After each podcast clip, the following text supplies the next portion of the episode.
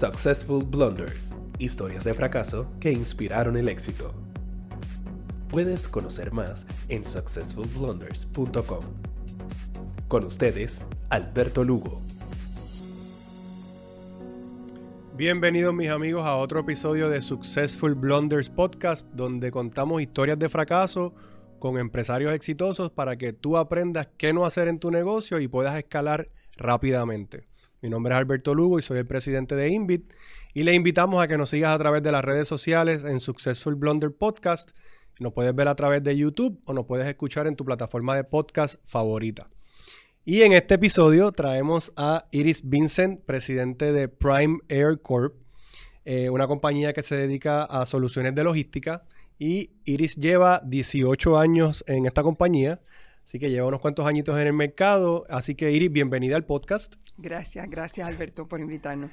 Así que cuéntanos un poquito, Iris, de que, quién eres tú en el mundo eh, de empresarismo y qué hace Prime Air. Bueno, básicamente Premier es una compañía de transportación y logística. Hacemos todo tipo de transportación aérea, marítima, terrestre. Eh, llevamos soluciones más allá de las usuales. Trabajamos 24/7, feriados, fines de semana. Y específicamente tenemos unos mercados eh, bien sensitivos como son la pharma, medical devices, manufactura. Eh, también le trabajamos al gobierno federal. Y a través de lo que vamos a compartir, te voy a explicar cómo llegamos hasta allá. Eh, es, una, es una práctica bastante competida, pero creo que has encontrado unos nichos específicos que te dan una diferenciación en el mercado, si se puede decir así. Definitivamente. Eh, recientemente, después de María, eh, decidimos embarcarnos en uno de esos nichos, que fue la construcción de una nevera para productos farmacéuticos en el aeropuerto.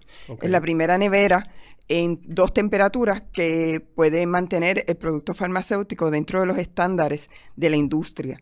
Eh, en realidad en Puerto Rico esto no existía. Durante María vimos mucha necesidad de tener medicamentos que pudiera llevarse a los hospitales eh, en las temperaturas correctas. Y nos embarcamos en ese proyecto y recientemente ya en noviembre nos entregaron las facilidades nuevas. Excelente. Fíjate, cuando me mencionaste que estabas en el mercado de, de logística, pero que hacías también marítimo, yo tenía entendido, o por lo menos yo pensaba que era más bien aéreo. Pero haces todo tipo de movimiento de A a B. Correcto. no importa el, medio. Bueno, pues entonces bienvenida al podcast. Así que ya sabes más o menos el, drill o cómo nosotros trabajamos aquí. Así que vamos a hablar a calzón quitado. Cuéntanos, cuéntanos alguna historia de terror o alguna situación que hayas tenido en tu negocio y, y qué aprendimos de ella. Pues Alberto, realmente a mí me gustaría primero comenzar diciéndote que todos los días fracasamos. Y gracias a que todos los días tenemos una oportunidad de fracasar, tenemos una oportunidad de reinventarnos. Y el hecho de ser empresarios, que tienes esta creatividad, esta iniciativa, este deseo de buscar respuestas, es lo que nos lleva a superar cada uno de esos tropiezos o de esos fracasos. Son retos diarios. Son retos diarios. Bien, a principio de, nosotros eh, establecer el negocio, eh, una de las cosas que vivimos fue el que rápidamente entre nuestros clientes hubo este cliente que era el más grande, que era el que significaba mucho de nuestros revenue. La mayor cantidad de revenue. Exacto. Y entonces, eh, a través de esa experiencia, me imagino que le pasa a muchos otros comerciantes, eh, tú caes en un comfort zone. Pues ya tengo estos niveles de venta, todo está bajo control. Pero, hay, hay concentración. Pero nunca te imaginas que ese cliente en particular, o que esos dos clientes en particular, por alguna razón queden impactados y ese volumen desaparezca. Ok. Eso fue una de nuestras primeras experiencias en los primeros cinco años de negocio que realmente tuvo un impacto bien fuerte y aprendimos bien rápido que nunca debes permitir que un cliente tenga más de un 20% de tu total. Ya un 20% es mucho. Okay. Tienes que tener bastante solidez para poder aguantar el perder el 20% de tu revenue. De acuerdo. ¿Ok? Pero si tú ves que un cliente se está acercando a un 15, a un 18, mira, no puedes sentirte cómodo. Por el contrario, tienes que sentirte retado en que tienes que buscar otro que sea bien similar a ese. Sí, no, no caer en ese comfort zone que acabas de mencionar, porque uno está más tranquilo porque está entrando cash y está, está manejando bien el negocio, pero si se va un 20%, caes en rojo, puedes caer en rojo si, si tienes unos ingresos que, que representan un 20% de la, una ganancia. Exacto. Y pues para hacerte una historia que, que todo el mundo pueda acordarse de ella, te tengo que decir que uno de nuestros impactos principales fue las 936. Wow. En ese momento eh, me di cuenta que tenía que diversificar mi negocio en otras áreas. Iris, dame un segundo porque nosotros tenemos personas que nos ven de diferentes partes del mundo y probablemente no saben lo que es la 936 y quiero explicar un poquito sobre eso. Ok. La 936 era un segmento de una ley eh, en Puerto Rico que permitía que compañías establecieran operaciones en Puerto Rico a cambio de unos beneficios contributivos federales. Correcto. Y entonces eso hizo que Puerto Rico floreciera grandemente en los 80, 90, pero en algún momento esa ley fue eliminada Correcto. y fue, y fue saliendo paulatinamente. Fue poco a poco que tenían un periodo de tiempo para estas compañías salir de Puerto Rico o reinventarse, hacer lo que fueran a hacer. O sea que cuando ocurre la salida de las 936, es que entonces tu negocio se ve impactado. Correcto. Ok, continúa. Inmediatamente empezamos a ver en qué áreas podíamos diversificar nuestro negocio y empezamos a cualificarnos para ser suplidores del gobierno federal. Ok. Ese proceso tú lo conoces y sabes que fácilmente puede demorar un año, dos años, Como tres mínimo. años. Exacto, como mínimo. Eh, al cabo de tres años aproximadamente y de muchos matchmakings y de muchas visitas a muchas oficinas federales, eh, tengo la oportunidad de compartir con esta contracting officer de una agencia federal que me dice, Iris, nosotros compramos algo parecido a lo que tú vendes, pero no necesariamente como lo tienes actualmente. O sea, ok. Aquello se quedó pounding en mi cabeza, dándome vueltas, ¿qué hago? ¿Qué, qué es lo que me está diciendo? Hasta que finalmente eh, vuelvo a otras actividades federales, reorganizo mi presentación federal y llego segunda en mi primer contrato grande a nivel nacional, básicamente. Eso, eso es una gran hazaña porque llegar, inclusive ser eh, shortlisted o, o llegar en segundo lugar es una gran hazaña dentro del gobierno federal. Pues lo que te voy a decir fue una experiencia de nuevamente de fracaso, desilusión en ese momento, porque yo decía, bueno, llegué segundo, realmente eso no lo puedo llevar al banco ni depositarlo. Y trabajé un montón de horas y le dediqué un montón de tiempo. Eh, pero nada, dije, tengo que volver a tratar, seguí, seguí mis trabajos y mis cosas. El contrato era un contrato de cinco años. A los siete meses de haber pasado esa subasta y de habérselo otorgado a ese otro contratista, recibo una llamada del contracting officer preguntándome si yo podía honrar los precios. Y ya habían pasado siete, Siete meses, o sea que meses. posiblemente lo podía... lo Yo podía ni lo pensé, Alberto. Exacto. Yo le dije que sí. Ok. Me dijo que necesitaba que le diera el servicio porque el contratista que se había llevado el, el contrato inicialmente estaba en default Wow. y que tenía dos semanas para poder reubicar el contrato en manos de otro contratista. Wow. Que si yo podía hacerlo. También le dije que sí. Tú sabes cómo somos los empresarios. Resolvemos después. Estuvimos trabajando casi día y noche, los siete días a la semana, para poder montar el muñeco y empezar a darle servicio al gobierno federal. Cuando mencionaste que ellos querían algo bien similar a lo que tú hacías, pero no era 100% lo que tú hacías, ¿qué tuviste que hacer en esas dos semanas de cambios en tu empresa para poder acomodar a este nuevo cliente? Pues realmente yo empecé mi negocio en el área de transportación aérea específicamente. ok. Eh, la O sea que no estaba loco, yo sabía que hacías transportación. Sí, sí, sí, sí. Eh, de ahí surge la marítima, después surge el- la, carga internacional, etcétera. Pero el gobierno federal fue el que me llevó a mí a mirar el almacenaje como una alternativa, porque sí ellos transportan cosas, pero muchas de las cosas que ellos hacen tienen que ver con almacenar eso que transportan para poderlo distribuir en los momentos que lo necesitan Claro. o poderlo eh, poder disponer de ello cuando han pasado los diferentes casos. ¿Entiendes? Que el área de almacenaje, yo te diría que para el gobierno federal es una de las áreas Bien más importante. fuertes.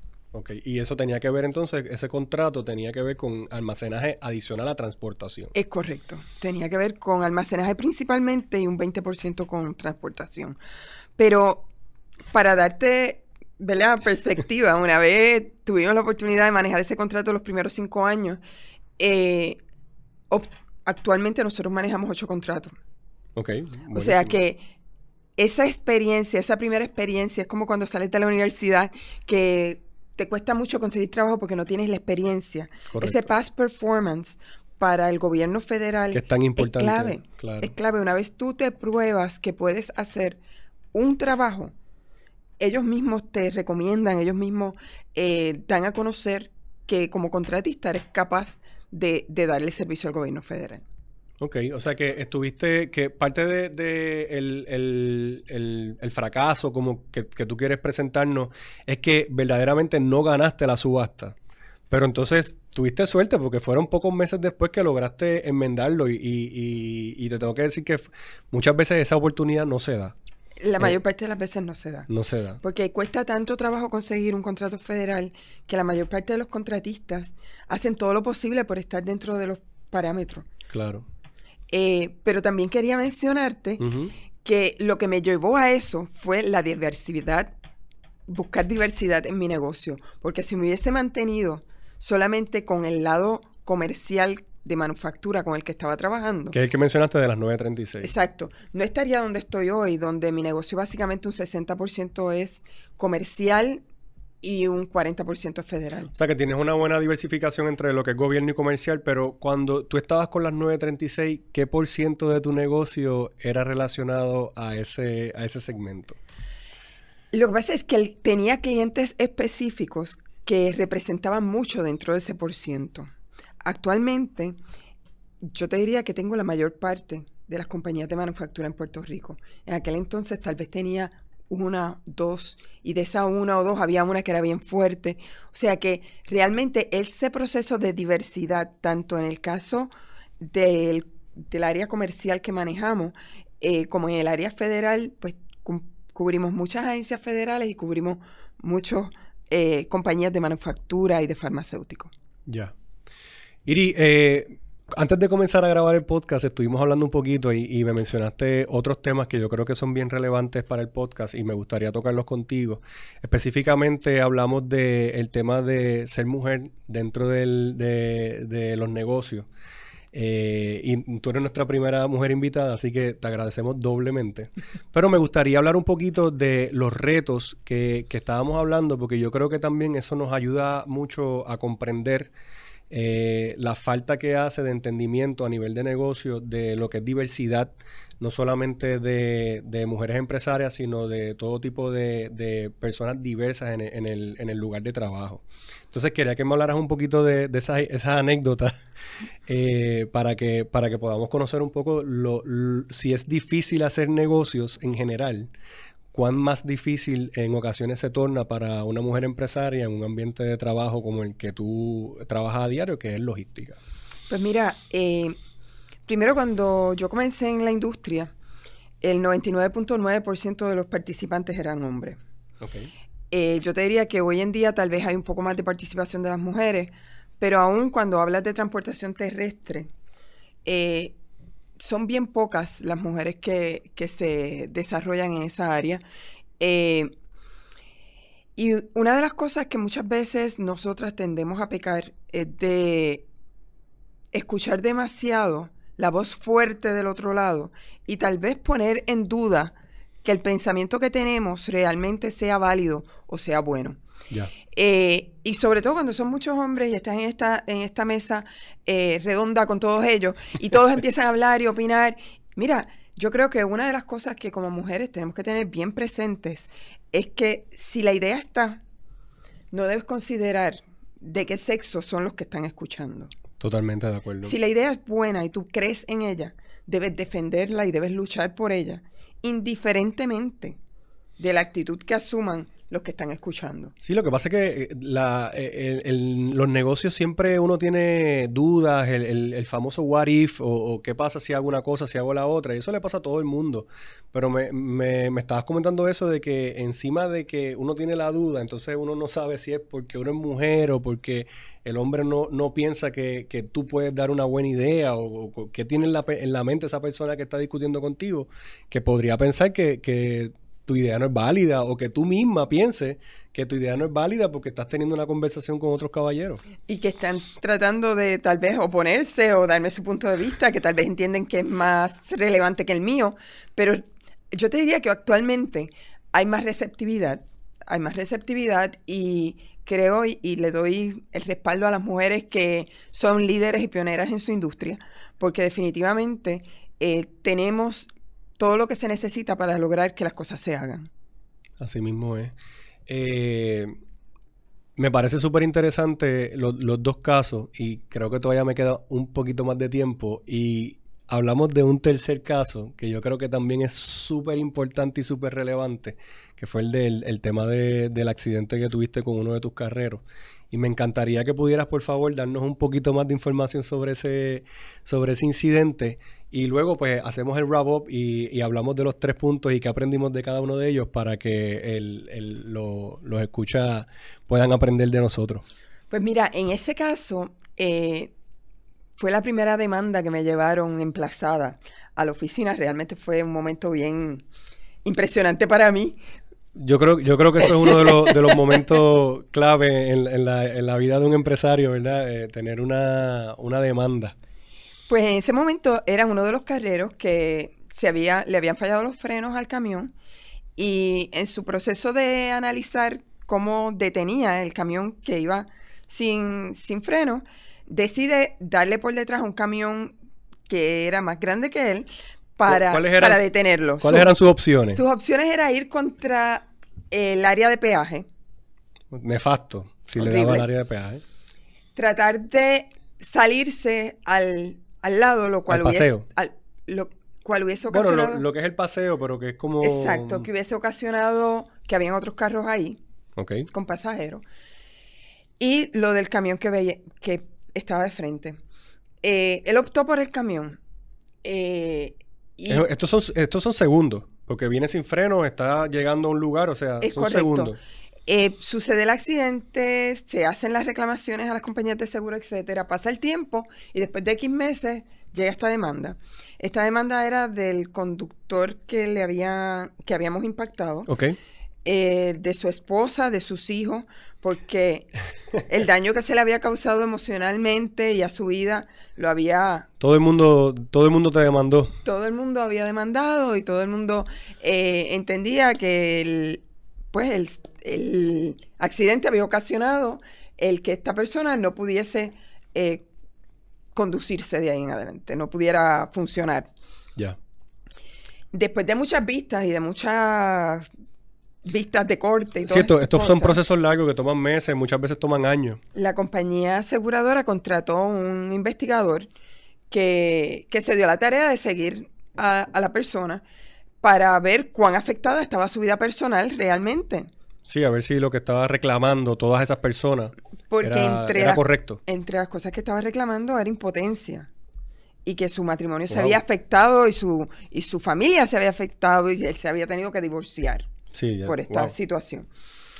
Pero mira, interesantísimo porque la investigación llega y el señor se había mudado a Estados Unidos y llevaba una relación con otra persona. Por más de tres meses durante el proceso de investigación.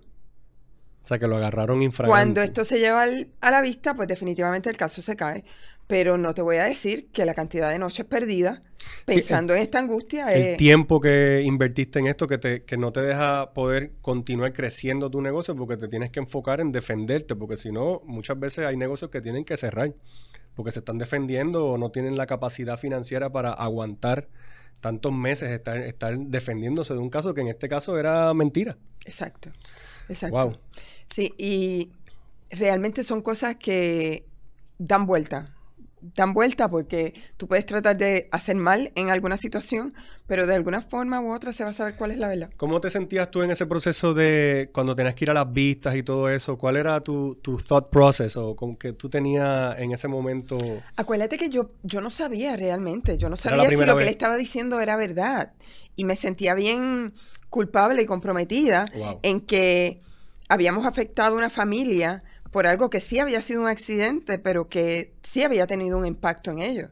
Sí, y al final del camino tú, tú eres la presidenta de la compañía y tú siempre sientes cierta responsabilidad de que aunque tú no hayas estado guiando el camión, pues fue porque estaba, estaba, era de tu compañía, entonces tú siempre sientes esa carga que es algo bien común en los empresarios, que sentimos esa carga a, pesar de que no eras tú la que estaba... Alberto, eso es como todos los días cuando nos levantamos a laborar, eh, no es por tu sueldo, es por llevar el sueldo a, los, a todas las familias que dependen de esos empleados que están contigo. Exactamente.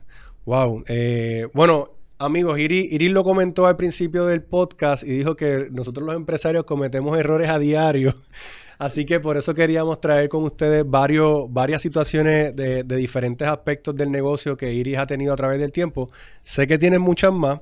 Ya estamos acabando el podcast, pero antes queríamos entonces eh, eh, sacar el papel y lápiz y anotar cuáles fueron esas grandes lecciones de cada uno de, los, de, las situaciones que tuviste de fracaso para que las personas puedan aprender.